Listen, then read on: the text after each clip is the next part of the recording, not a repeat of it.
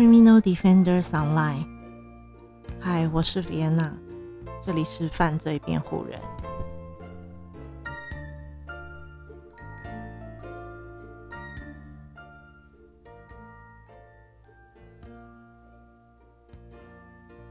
大家今天过得好吗？嗯，早上的时候我看了嗯新闻，那其实嗯我只看一篇啦。那我相信很多的呃新闻头条应该都是这一篇，就是呃行政院拍板七月二十七号将呃疫情的级数降为二级。那嗯。大家有什么想法吗？我是还好，我是还好，我没有特别的兴奋，或者是呃，或者是觉得哦，这个政策不 O，就是不 OK，因为现在疫情，嗯，看似明朗化，可是它潜在的，呃，潜在的部分，嗯，还是我们没有办法预知的嘛。有很多呃国家，其实在解封之后又爆发了嗯。疫情这样子，那呃，因为我已经，其实你说，应该是说我已经习惯三级了啦，所以 你说再降为二级，我可能还是在过着三级的生活，所以才会说，呃，这个部分对我对我个人来说，目前没有太大的影响。那呃，对大家有其他嗯。嗯，你们是开心吗？还是哦，就是觉得终于终于见到二级，是不是就可以呃下班去餐厅跟朋友吃吃饭，或者是可以 hang out 一下，大家见个面，不要再透过呃电脑的部分那种冷冰冰的感觉。对，这个还蛮值得开心的。那或者是有什么样的心情，都可以跟我们分享。那再来呢？没错，我今天就是回到了比较正常的状态，就是呃，就是上午的时间，上午的时间录音。那嗯，其实就是录呃，跟大家分享那么久，有几本书的呃经，就是看几本书的经验下。我还是决定，可能之后我会以书本，就是纸本书籍，呃，就是纸本书籍做做这个录音的脚本准备，嗯，应该是笔记啦，不算是脚本，就是一些呃片段的重点笔记。那因为。因为我因这个是我个人的原因，就是我对碰接触性的接触性的呃，就是那种荧幕，就是很容易接触不良。那嗯，有看电子书的人，的我是用我是用嗯一个电子书店的电电子书的系统。那在对于很多就是滑页啊，或者是你想要做什么笔记啊、点啊之类的，都操作的非常的嗯不顺利。那可能我要画个线，我都要点个两三次，我才可以顺利把它画完，或是根本就不顺利。所以嗯，我觉得累积起来浪费了很多时间，也就是在观看的那种舒适度就不是很舒爽。所以嗯。前几天才跟大家讨论到电子书跟环保书的呃部分，也就是因为我很嗯，就是在这一点就是有点挣扎。那一直到今天，我就觉得我还是之后看嗯，就是纸本的书籍，然后画线一画就画过去了，是不是很方便？对，那再来呢？嗯，因为台风的到来，其实昨天是非常闷热的。其实有下雨，那种雨下下来都是那种水蒸气的感觉。但是呃，一直到昨天晚上到今天，其实气温有稍微降低了，我觉得非常的棒。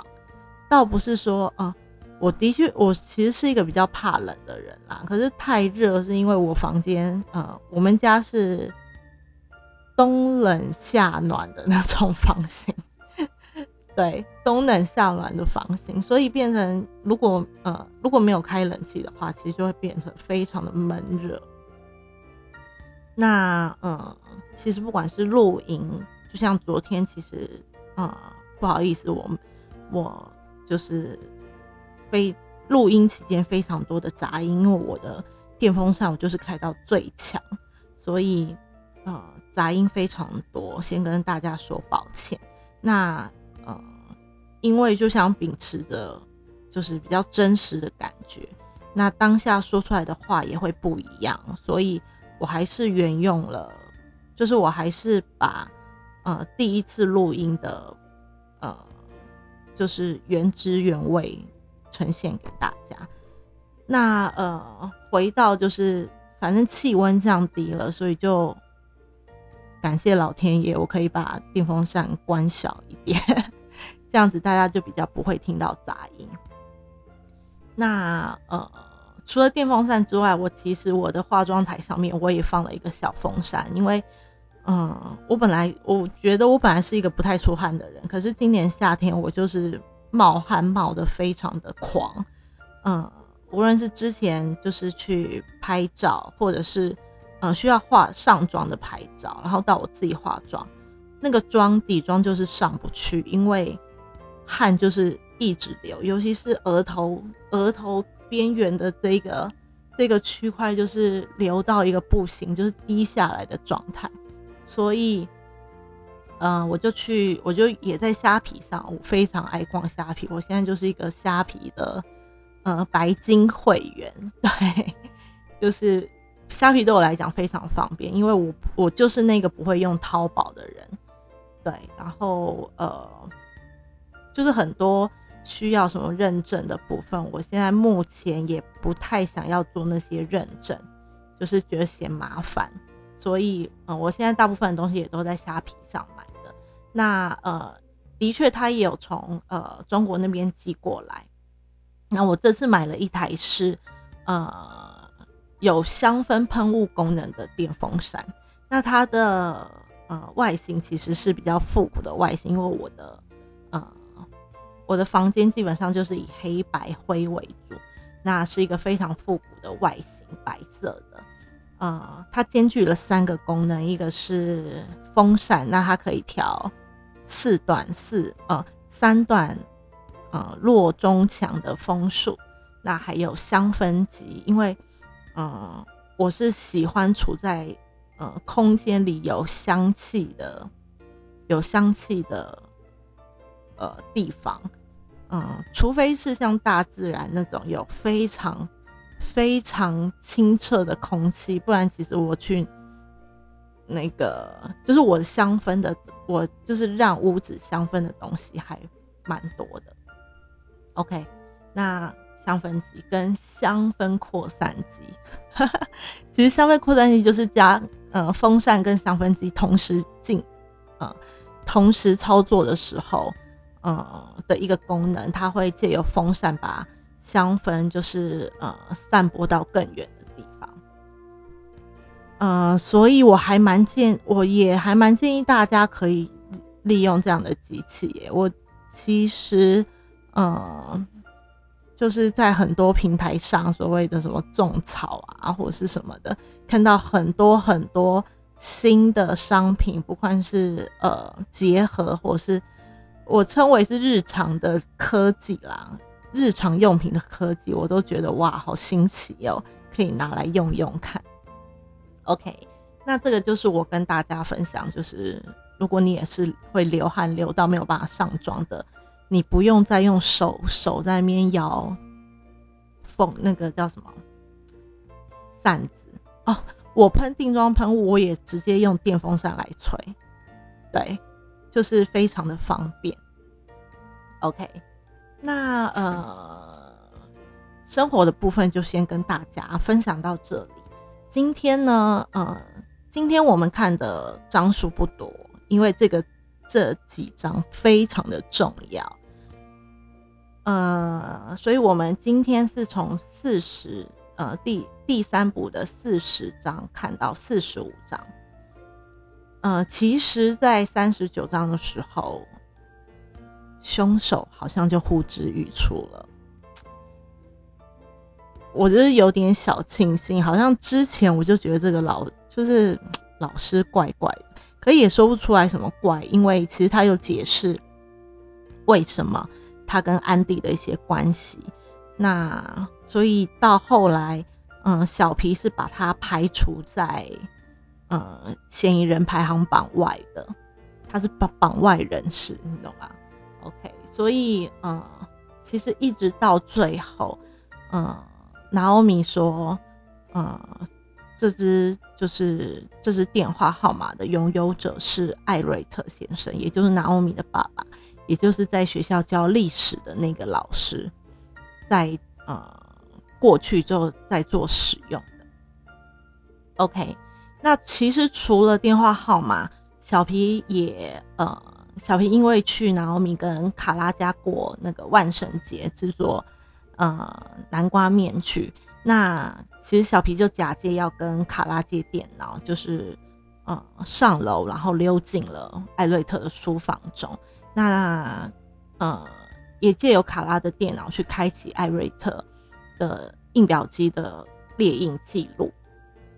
那其实记录中，记录其中就有一个呃未命名也未储存的文件。嗯。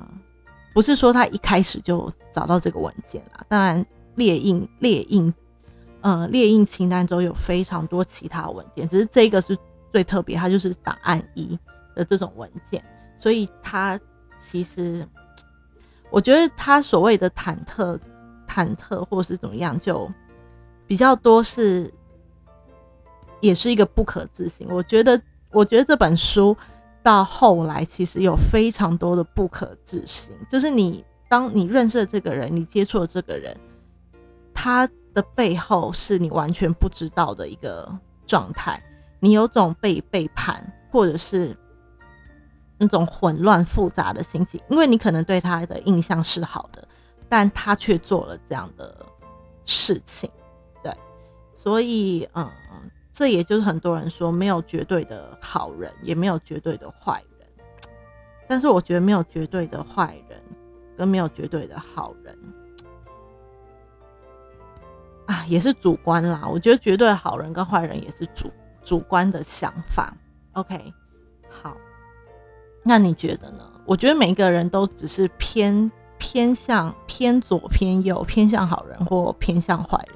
或者是更极左，或者是极右，对，那那个极左极右是，就是绝对的恶吗？或者是绝对的善吗？我觉得，我个人是觉得没有绝对的恶或绝对的善，因为你可能想要做善的时候，很多时候你却会形成另外一个人的恶，对，所以，嗯。绝对善恶这个部分是呃，我觉得没有的。OK，跟大家分享一下。那 By the way，他就是呃带着忐忑的心情呢，就把这个呃未命名的文件给列印出来。大家来猜一猜，它上面的字是写了什么？OK，答案揭晓，他写的是：“这是你最后的警告。”呃，皮博皮皮博是他的那个名字。这是你最后的警告，皮博，快放手！大家还记得，就是书中看到这一句是，嗯，是放在电脑上的威胁，还是放在置物柜上的威胁，还是哪里？就是放在哪里的威胁吗？OK，它其实就是放在呃。放在俄国历史课本中的呃一个威胁纸条。那原本小皮以为是放在置物柜，所以就想说：天哪，他连我的置物柜他都可以打开。我一直觉得为什么，就是呃，我们很常在就是国外的影集中看到，电影影集中看到，呃，学生都有自己的置物柜，是为了让学生们可以放书。我非常羡慕有这样的呃设备，因为其实，嗯，我不知道，因为我没有认真的去呃查过。我也的确有看过有些学习，有些教室外面是有置物柜的，但是呃，我想就是不会是一人一个，或者是也没有租借置物柜的这个呃讯息，也没有看到有租借置物柜的讯息，所以其实大学书很重。对，用那种文学院，他不准你拿，他不太准你拿电脑，你就是要拿笔记本，你就是要拿课本来，来就是上课那一种。那你可能一天有三四堂课，你的书就是一个爆多，所以我很羡慕有那样的功能。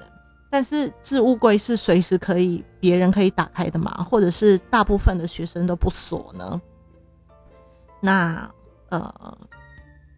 知道的朋友可以跟我分享一下置，就是高中我不知道国中有没有，高中大学的置物柜，大学应该是没有置物柜吧？OK，好，那呃小皮原本以为是放在置物柜里，呃夹在置物柜的那个书里面的纸条，但是其实是其实是呃就是有一个下课那老师艾略。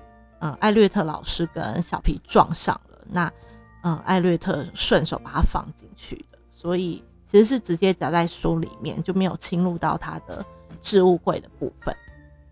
OK，于是当印表机列印出来的这张纸条，小皮就更确定艾略特老师就是凶手，因为这种威胁性写这种威胁性人就一定是凶手，那。呃，他就非常兴奋的跟拉威说，那拉威也非常不可置信，因为我们之前呃知道拉威呃艾略特跟沙尔的呃师生感情非常的好，他们也几乎是呃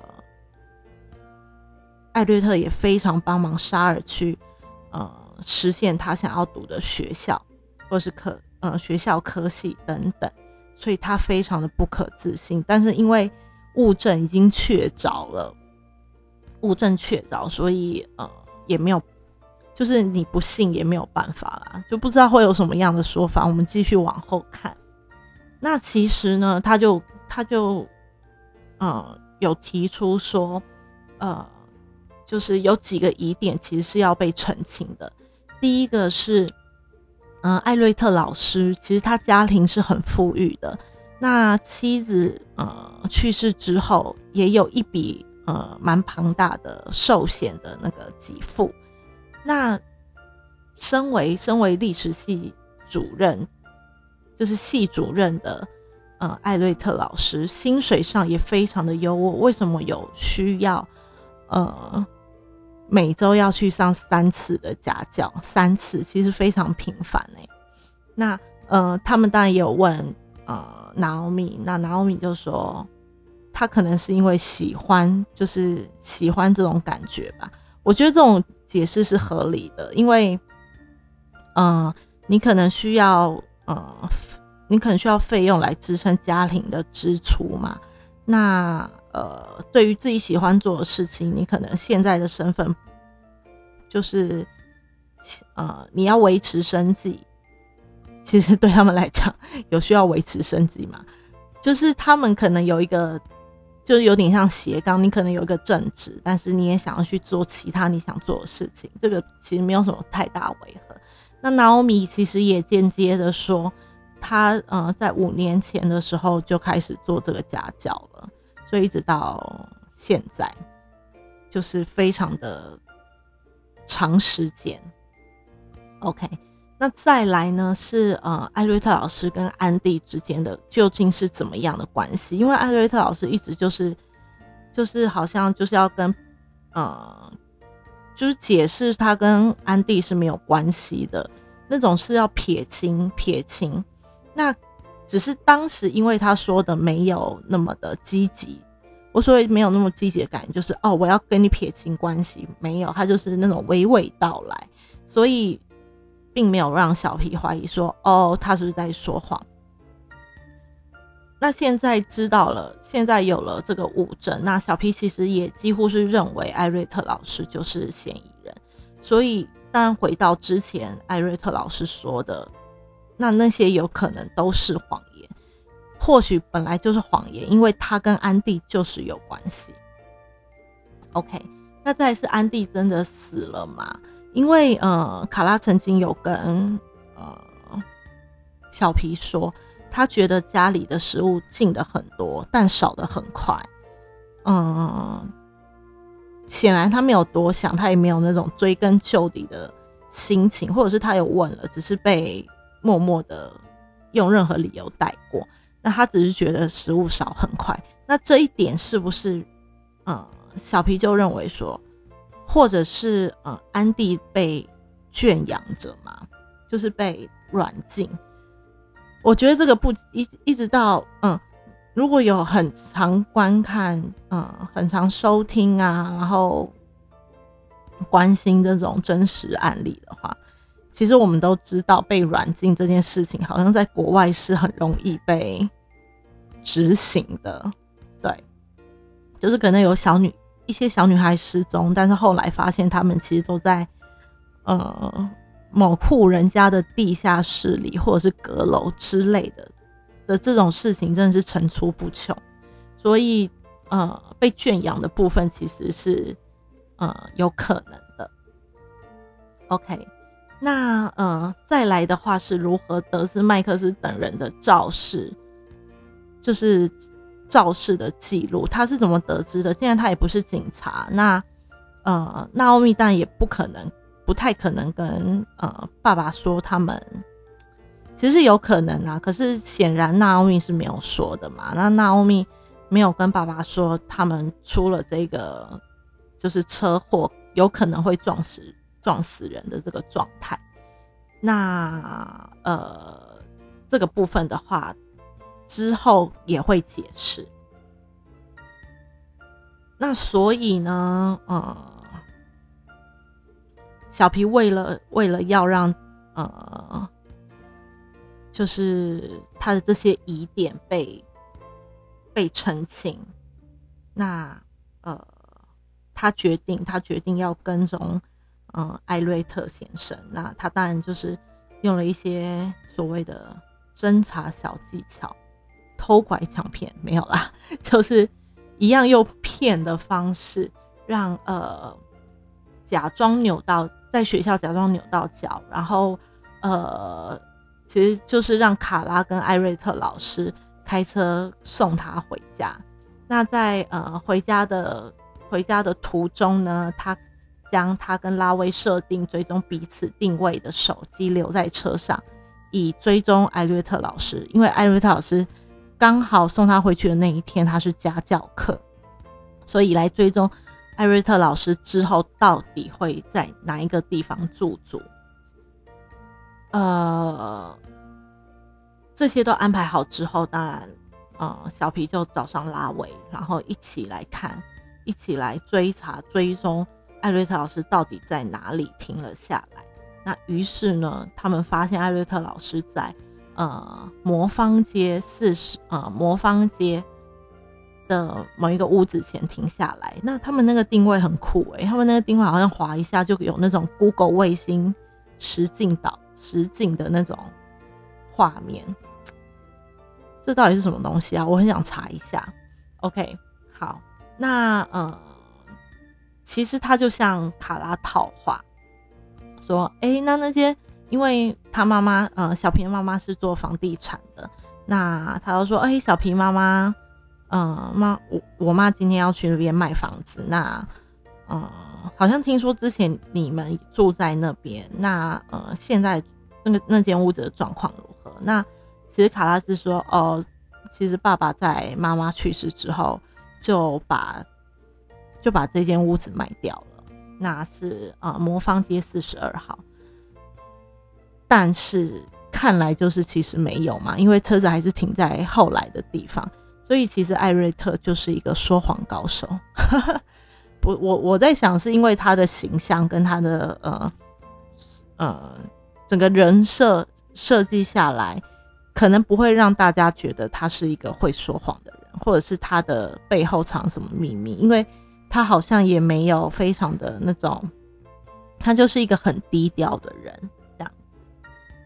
OK，那当那个定位的标志标志在那个地方之后，他也呃小皮也透过跟卡拉的套话得到了正确的呃正确的地点，他就非常大心脏的又自己前往，他还没有跟拉就是拉威说，我不知道他为什么不让拉威跟他一起去，可能是因为。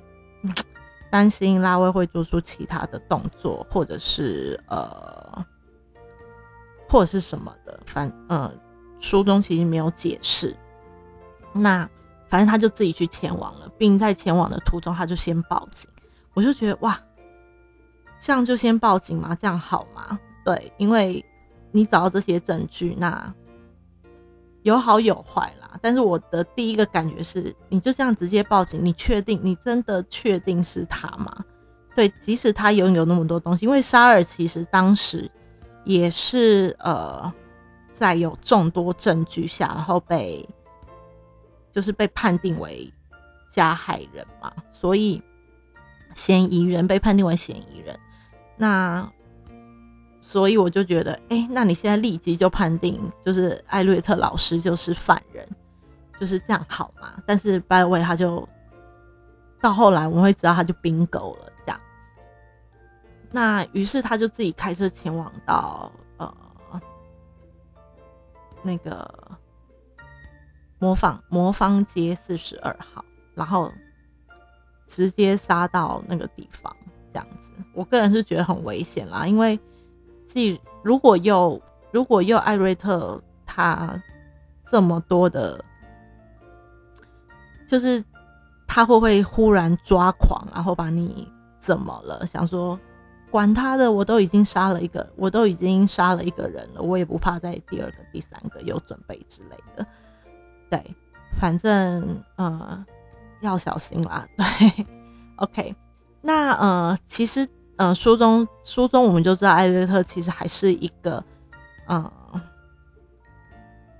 他还算是一个偏善良的人，他并没有对，嗯，小皮做出什么过激的举动，而是他就是淡淡的说了一句，就是 “OK”，这件事情结束了，这样子。即使他之前不断的威胁小皮说不要再继续查了，或者是把狗狗杀掉了，这个。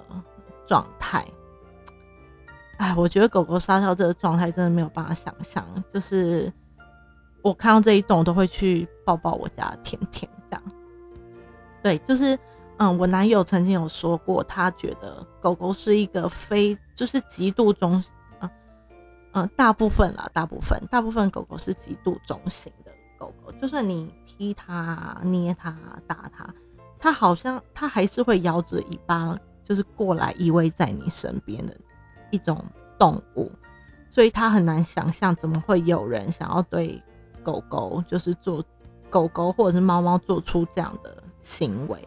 但是我也必须讲，嗯，很多人并没有这样的情感，就是去爱护所谓动物。他们甚至会觉得，嗯，人跟动物就是不一样，他不会以生命的角度去看这件事情，而是以物种的。呃，阶级去看这件事情，所以他认为狗狗来，狗狗就是，嗯，对他摇尾巴是理所当然的。那他呃，怎么样对待他的狗，也是他的决定。狗就是他的，嗯，狗狗或宠物就是他的物产之一。对，其实法律上好像也是这么认定的。对，可是当然，当然，像动保法也是把，呃。所谓狗狗是人的物权的部分，把它拉出来，变成一个生命的权利。OK，那我们回到回到就是书上，那其实呃，就像我说的，他并没有对小皮做有过激的举动。那呃，小皮当然就是迫不及待的问他很多问题，然后当然小皮的情绪也其实相对来讲是比较激动的，因为他觉得。他这么敬爱的一个老师，甚至还把他当成自己的第二个爸爸、干爹的那种状态，然后自己跟两个女儿都那么的要好，为什么会是？为什么你会是那个杀人凶手？那种被背叛或者是的那种感觉，真的很难自很难置信啦。对，所以嗯，艾瑞特其实也没有在隐藏些什么了，他就嗯一一的向呃小平说明了每一个呃每一个疑点的呃就是事宜每一个疑点，OK。那嗯，说到他是怎么跟安迪安迪认识的，其实是在他嗯妻子离开之后，他其实觉得非常的寂寞。那在呃当年的二月下旬，安迪其实就好像有注意到他的感觉。那他觉得哦，被人家注意的，被人家关心，被人家注意的感觉，嗯。好像很不错，那种不错就是我有被温暖到。呃，艾瑞特老师就是有被温暖，他不用在一个爸爸角色或者是在一个主任的角色去呃生活，而是呃而是他可以放下心，或许他可以放下心跟这个学生像朋友一样的去呃聊天之类的。那。其实那个时候是安迪跟他跟他要电话的哦。那嗯，一开始老师也不疑有他，就觉得哦，那可能是师生之间想要联络。那当然，什么时候什么事情也都没有发生。但是其实他呃，其实过了一阵子，呃，艾瑞特老师还是觉得有些不恰当。嗯，但是其实觉得不恰当，他还是去通讯行。就是买了一张 SIM 卡，买了另外一个 SIM 卡，就觉得换一个手机会换一个人设的感觉，然后也觉得比较不会被人家发现。那同时在这样的这样的相处下，他也发现他是不是只是转移了对呃，就是妻子的想念的心情，然后把它转移到跟安迪呃那种聊天说说话的。情况，然后呢？呃，有了这张 SIM 卡之后，就是那个那个 SIM 卡之后，他也觉得他安心了很多，因为他不用，就是他不用担心拿奥米或者是卡拉看到他的手机。那，嗯，他也可以好像转换另一个人设的感觉，跟。嗯，安迪尽情的聊他对妻子的想念，或者是嗯他的一些生活的状态。OK，那之后呢，安迪就开始提议，嗯，两个人其实可以到就是学校以外的地方见面，因为不可能到家里嘛，两个人的家里跟爸爸妈妈住，或者是跟自己的女儿住都不太可能，所以就提议到旅馆。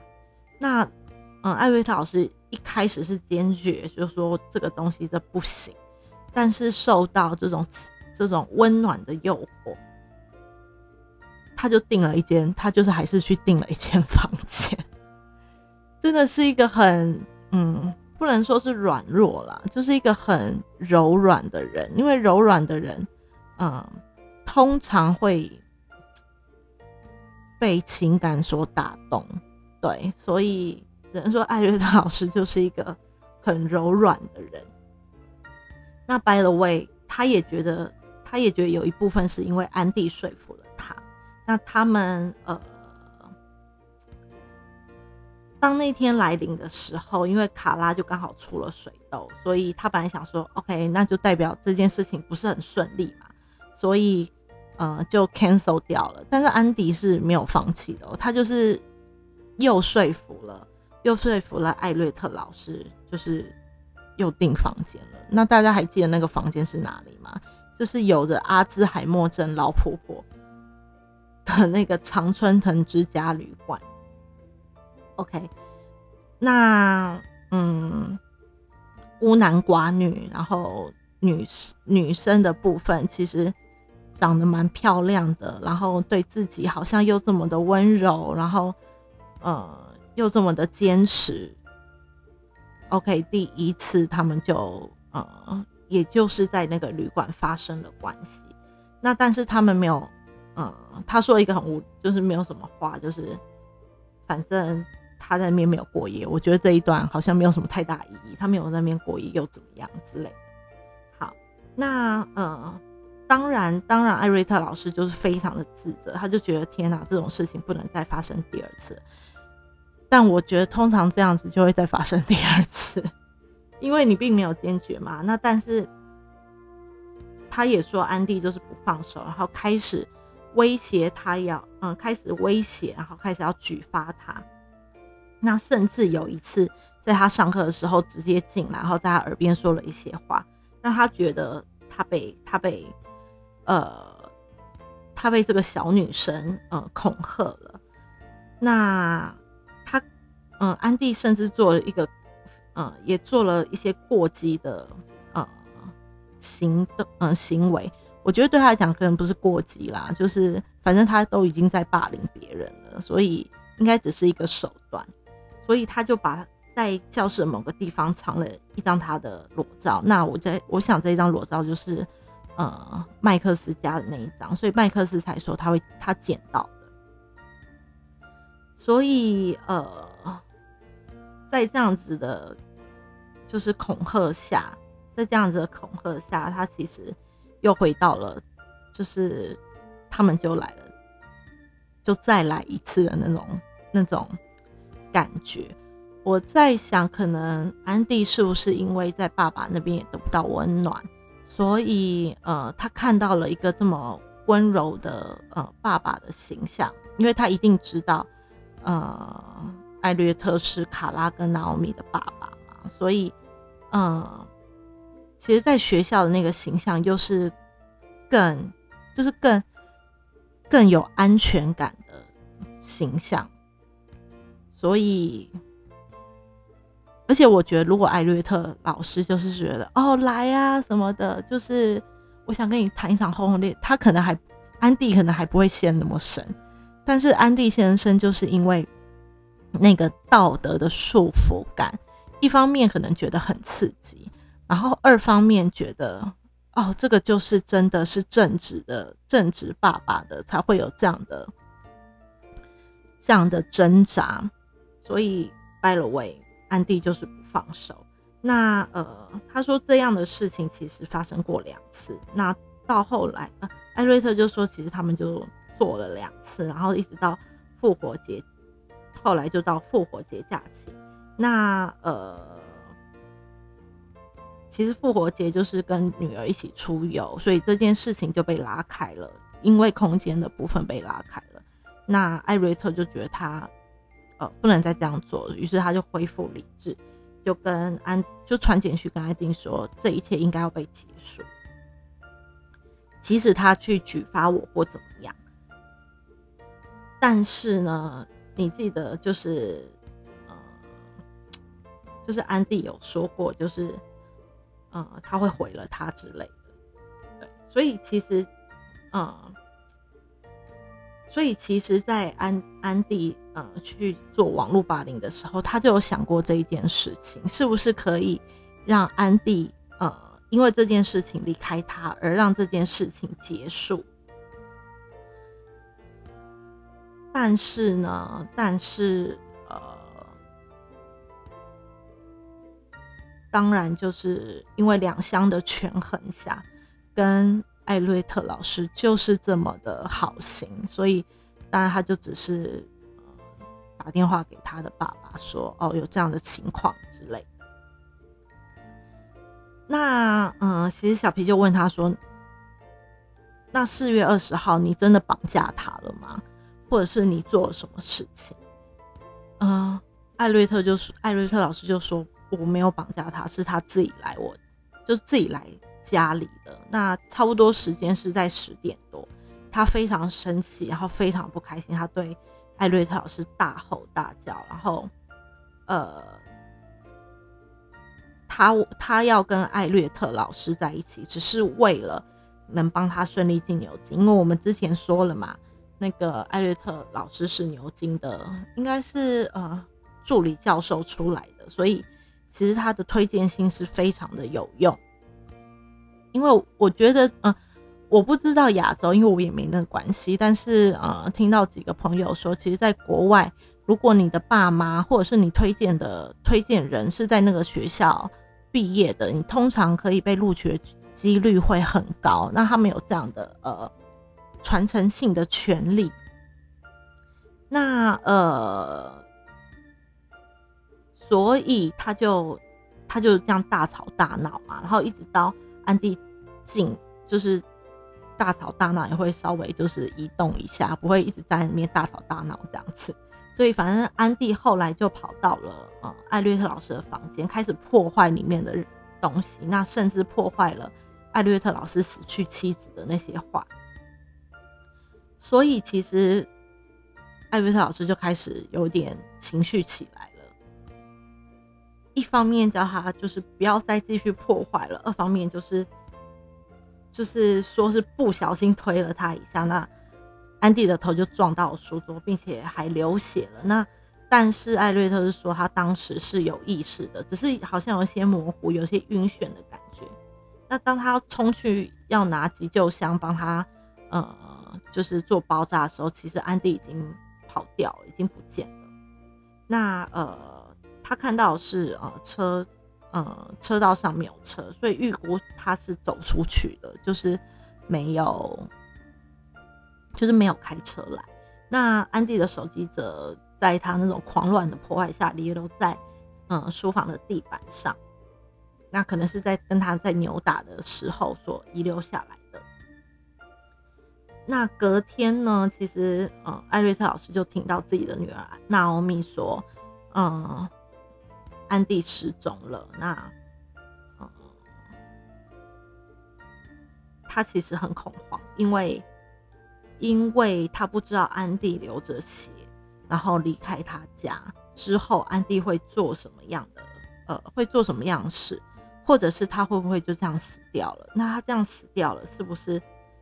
是不是就会扯到自己身上说哦，他最后最后的呃人影，或者是可能身上有 DNA 啊之类的，可以找出到呃艾略特老师，所以他必须要他必须要就是保护自己的女儿，保护自己的生活。于是，呃，于是他就开始做呃。威胁麦克斯或者是其他人的这个动作，但是他是怎么知道的？大家来想一想，他是怎么知道就是他们肇事的这件事情？其实是因为，其实是因为拿欧米有写日记的习惯，他把这件事情写在日记里面，但是他的日记是被呃是被放在房间，甚至是有锁起来的嘛。但是大家都知道，父母一定会去看，因为。他只能透过这样的 管道来了解我们的心情如何。那因为我不是一个写日记的人，所以，呃，我的父母当然就没有办法，就是了解我就是心里的这一块。OK，那嗯，他当时要看心理智商日记的呃点，是因为他呃，他要确定他的女儿就是不会伤害自己。因为他就是在看心理智商嘛，那他怕他有一些自残的情况，或者是想不开。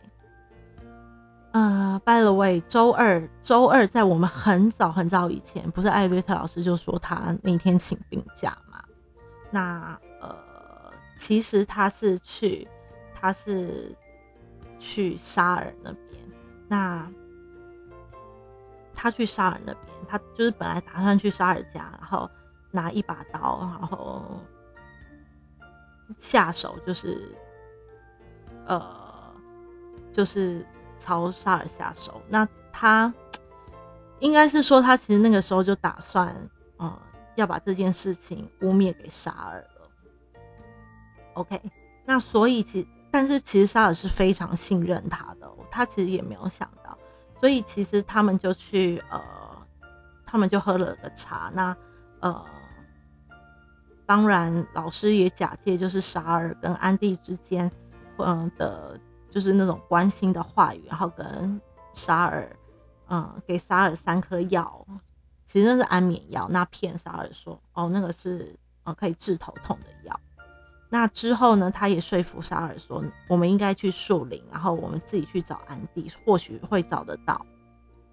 对，那呃，当然沙尔就非常相信他，于是他就跟他们一起去了。然后他居然在沙尔家拿了塑胶袋，然后呃。还皮还就是戴了皮手套之类，然后沙尔还非常相信他哦，就是也不知道他要干嘛。之后呢，他本来想说，OK，艾瑞特老师本来想说，如果到省里或者走到更远的地方，那他就逼他吃下更多的药，然后假装他假装他是自杀或者是被攻击，那这样子的话，他也不会被认为是嫌疑犯。对，那。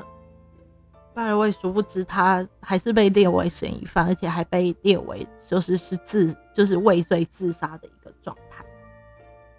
那呃，沙尔的简讯的确也是呃艾瑞特老师传给父亲的。那一些证据的设置啊，其实也都是艾瑞特老师就是故布疑阵把它放上去了，想说想说。哦，那干脆就把，就是把这些证据就放在放在呃安迪的车上。OK，那呃，其实好像一直到了呃，一直到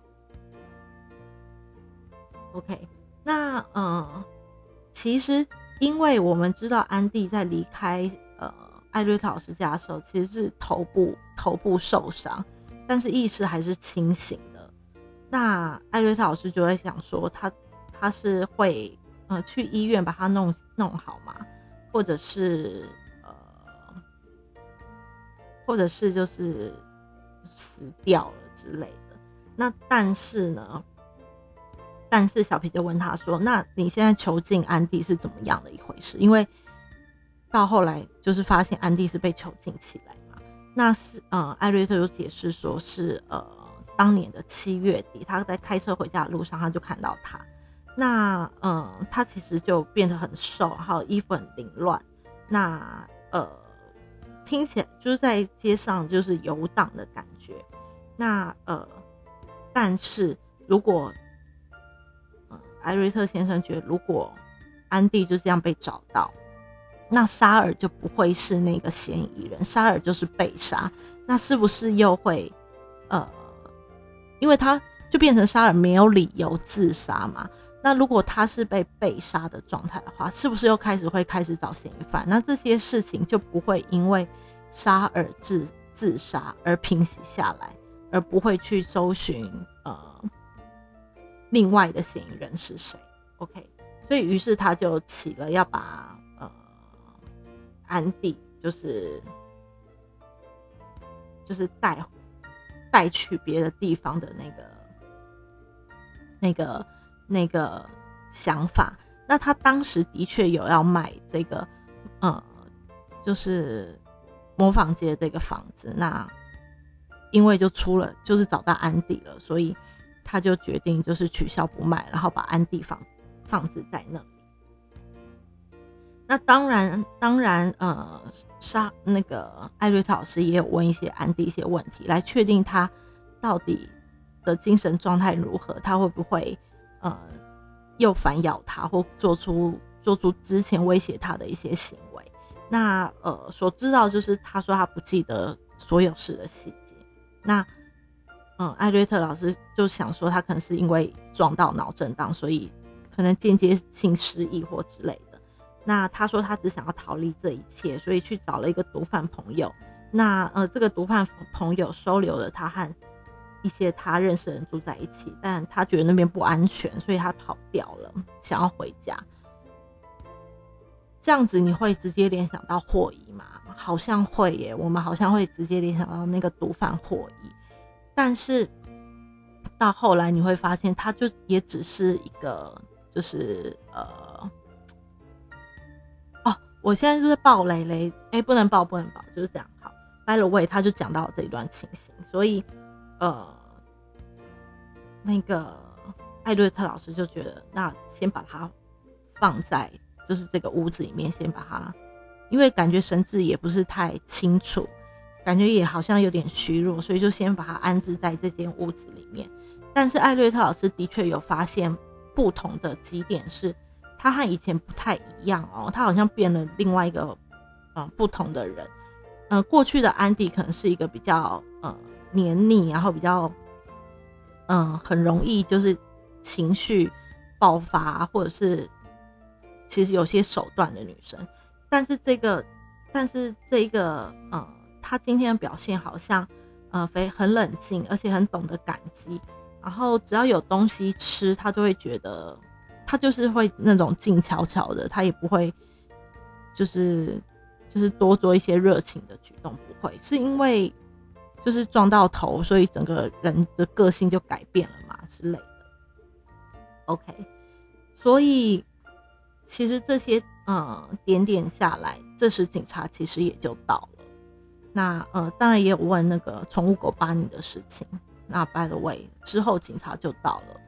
呃，他们当然逮捕了艾略特先生，那当然也要上阁楼去看看，呃，安迪在里面是否就如他说的，嗯，他其实把他照顾的蛮好的，也不是那种真的很像变态软禁他，甚至有给他棉被啊、舒适的呃衣服啊，或者是每周每周三次都是来煮饭给他吃、陪陪他之类的。OK。那于是小皮就进了进了那个阁楼，看到其实就看到，呃，